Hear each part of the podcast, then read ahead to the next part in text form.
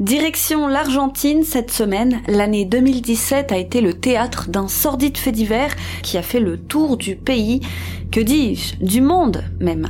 Un cliché hallucinant a rapidement fait le tour de la toile. Dessus, on y voit Sergio, un musicien sans histoire, qui est assis dans un couloir avec autour de lui une mare de sang. On vient de lui sectionner les parties intimes, mais alors, que s'est-il passé? Je ne vous en dis pas plus aujourd'hui. La triste histoire de Sergio Fernandez.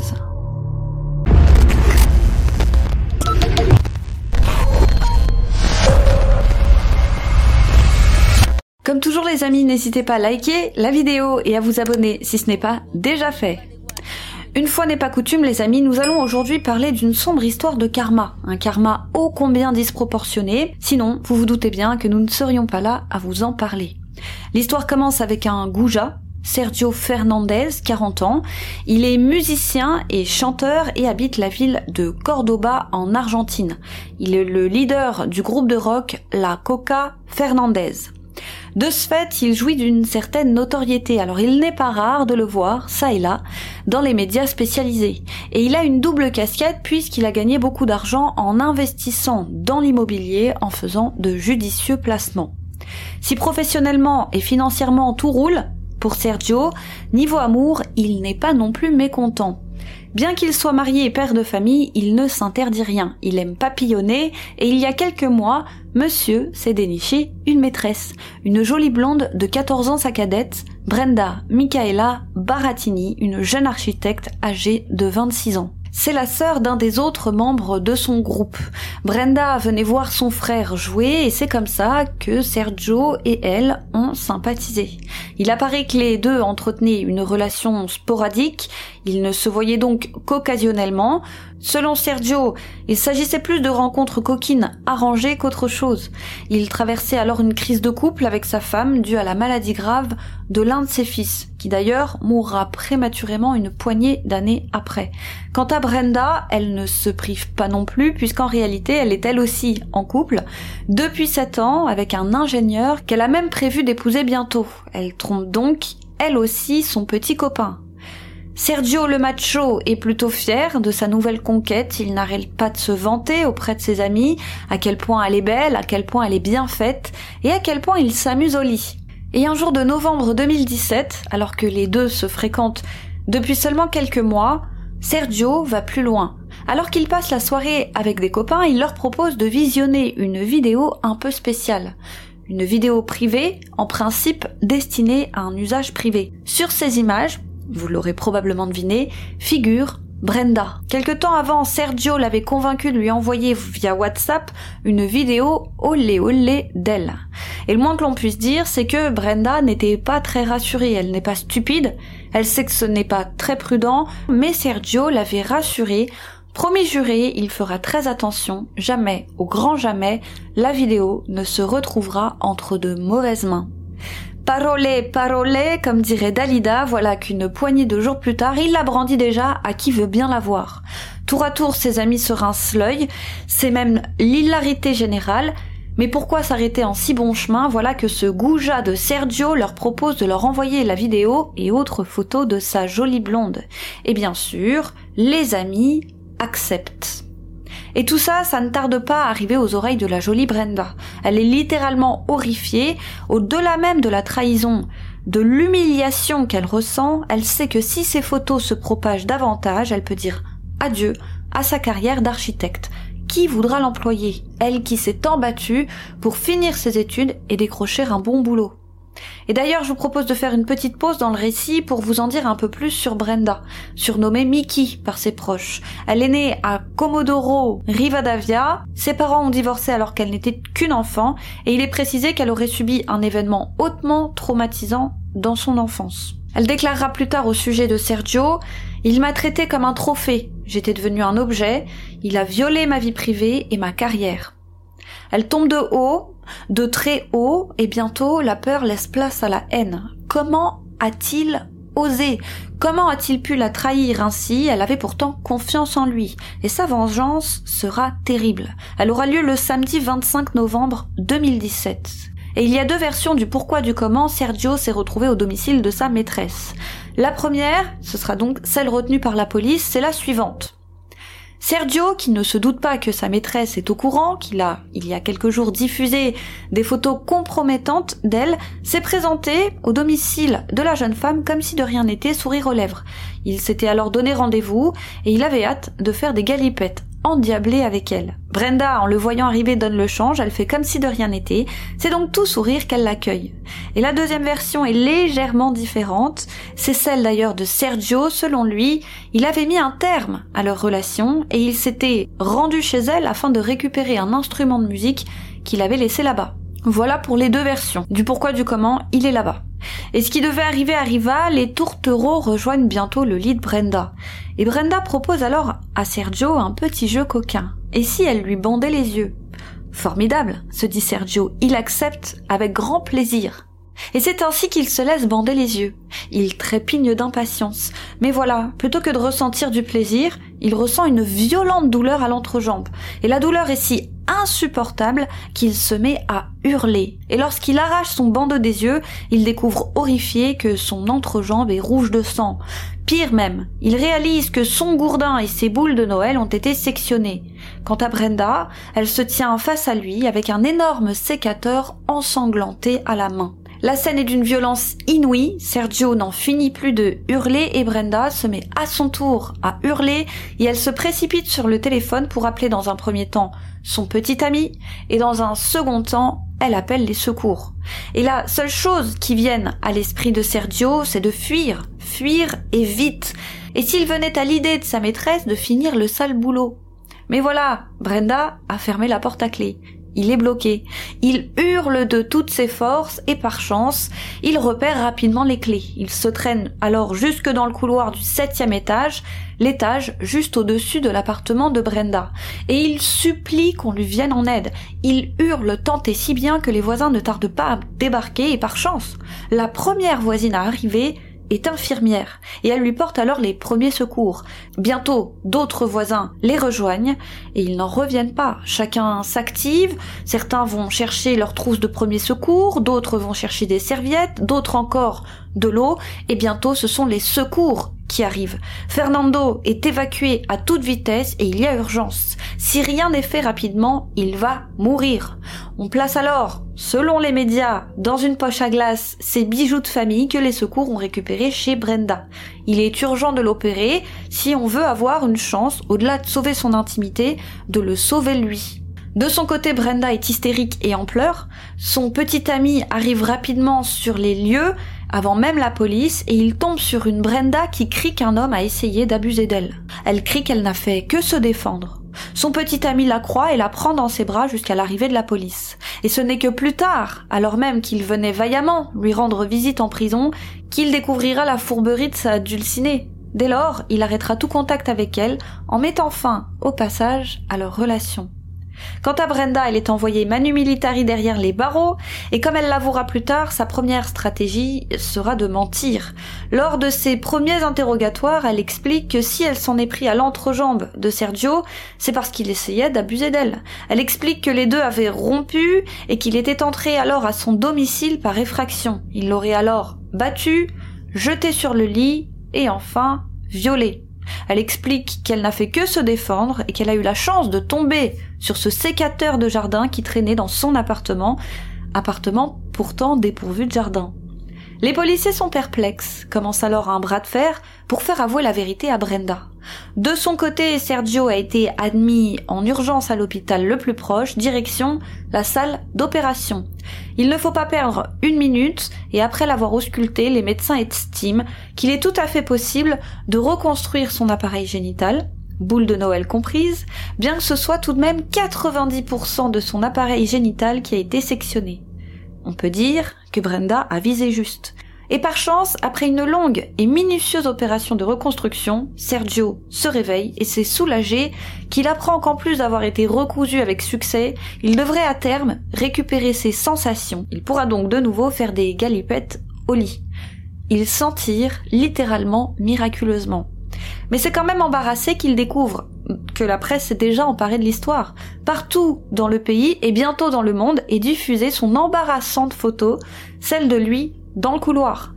Probablement que cette photo d'ailleurs a dû l'embarrasser tout autant que la vidéo n'a embarrassé Brenda. Partout, balle au centre. Quant à Brenda, c'est une autre histoire. Elle est dans un sacré pétrin. Sa première version selon laquelle c'était là un geste non prémédité et effectué en situation de légitime défense avec une connaissance tombe bientôt à l'eau. Déjà en fouillant son téléphone, les enquêteurs découvrent la vraie nature de leur relation et en perquisitionnant son domicile, dans son ordinateur, ils découvrent un historique de recherche qui indique que c'était là un geste prémédité, puisque dans son historique Google, on peut trouver des recherches sur comment amputer un membre. Sans compter qu'elle a aussi pris des notes dans un petit carnet, toujours trouvé dans son appartement, elle ne peut donc plus nier la préméditation. Et Brenda va finir par avouer. Effectivement, elle a voulu se venger de Sergio. Son but était de lui infliger la même douleur qu'il lui a infligée en diffusant ces images d'elle. Elle parle de la trahison qu'elle a ressentie, de l'humiliation, de la peur et de toute cette haine qui l'a envahie. Mais elle est catégorique, elle a juste voulu le blesser. En aucun cas, elle n'a voulu le tuer. Et effectivement, les recherches Google ont l'air de corroborer ces dires. Elles font mention de blesser un homme par l'émasculation et de, comme je vous le disais, comment amputer un membre.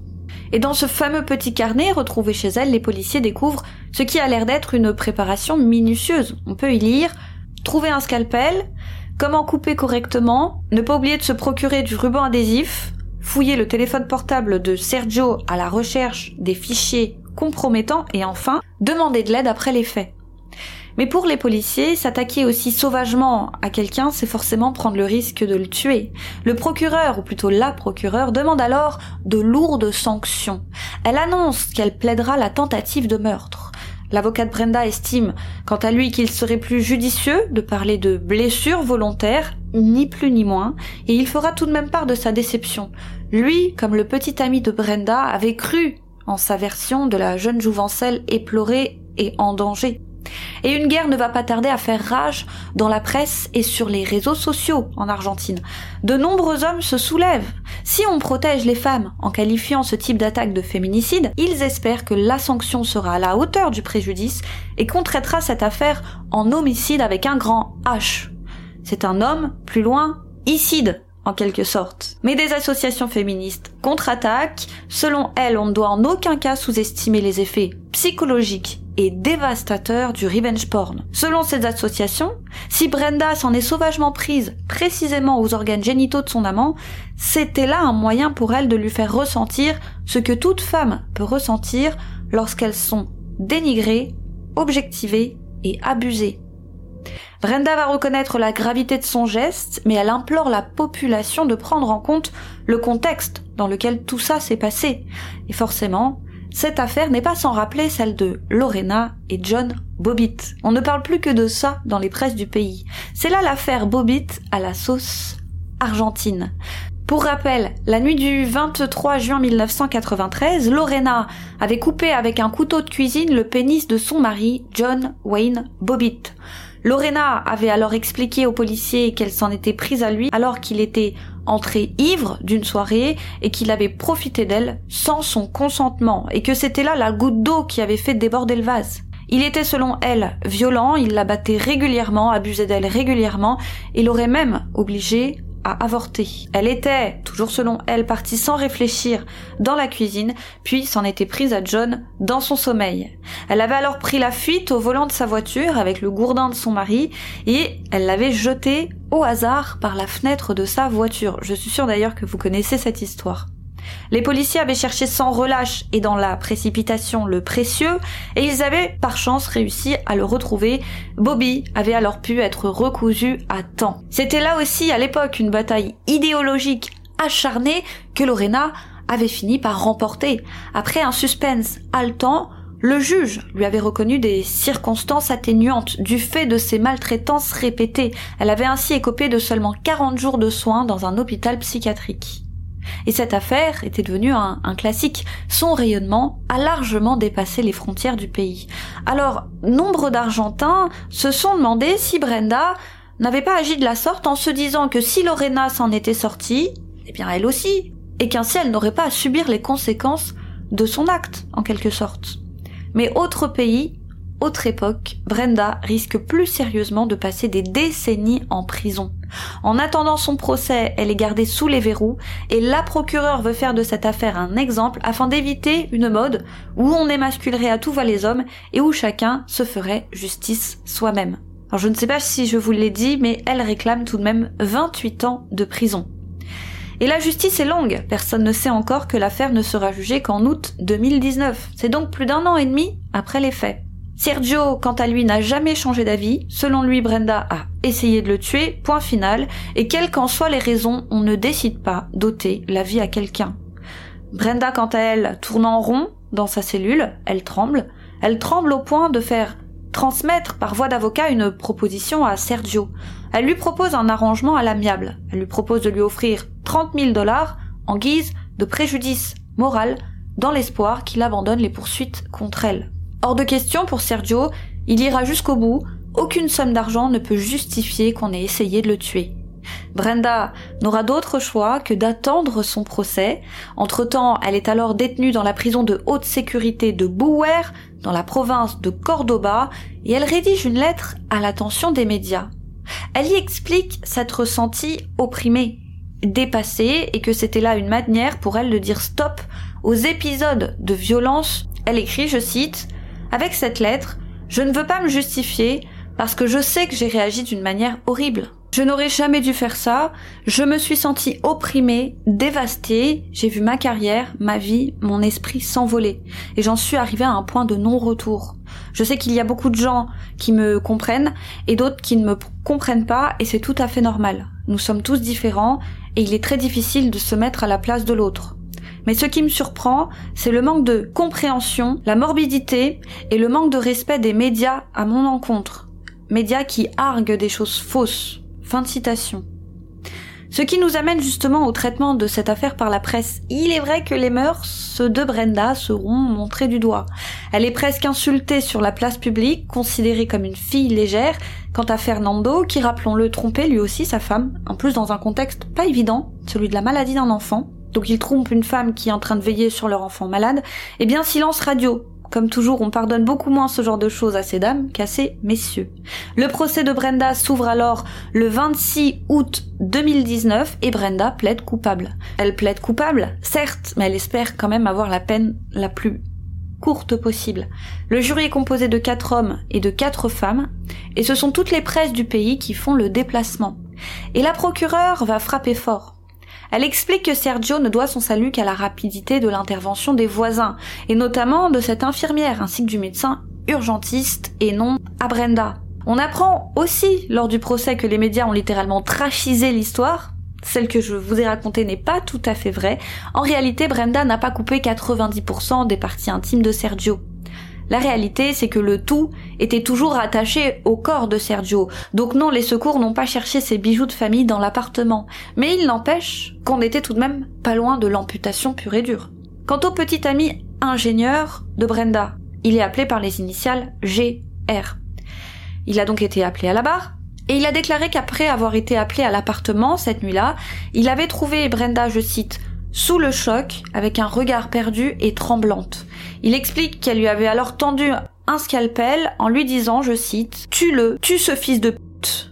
Et les avocats lui ont alors demandé s'il croyait que c'était là un ordre, ce à quoi il a répondu que, sincèrement, il ne pensait pas que c'était là la véritable intention de la jeune femme. Quant à la procureure, elle sera elle aussi montrée du doigt. Déjà son attitude à faire la tournée des plateaux télé avait irrité plus d'un professionnel de justice. Selon eux, cela révélait plus d'un show à l'américaine qu'autre chose, une façon de tirer la couverture sur elle, et elle avait théâtralement, lors du procès, demandé aux jurés si quelqu'un était intéressé par l'idée de sous-peser le sécateur et elle se baladait comme ça fièrement avec son sécateur, et elle était devenue la risée des avocats de la ville qui en avaient fait une sorte de mème qu'ils s'échangeaient par WhatsApp. Elle en faisait clairement trop. On ne demande pas à des jurés de sous-peser un sécateur, selon eux. Mais ça, ça a été vraiment la goutte d'eau de cette procureure qu'on voyait dans tous les shows télé, en fin de compte.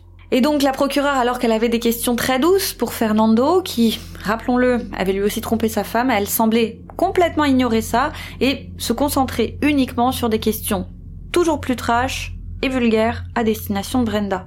Au point où la mère de Brenda, ulcérée, avait quitté la salle d'audience en criant Mierda, mierda et il ne sera jamais abordé ces fameuses violences conjugales dont parlait Brenda.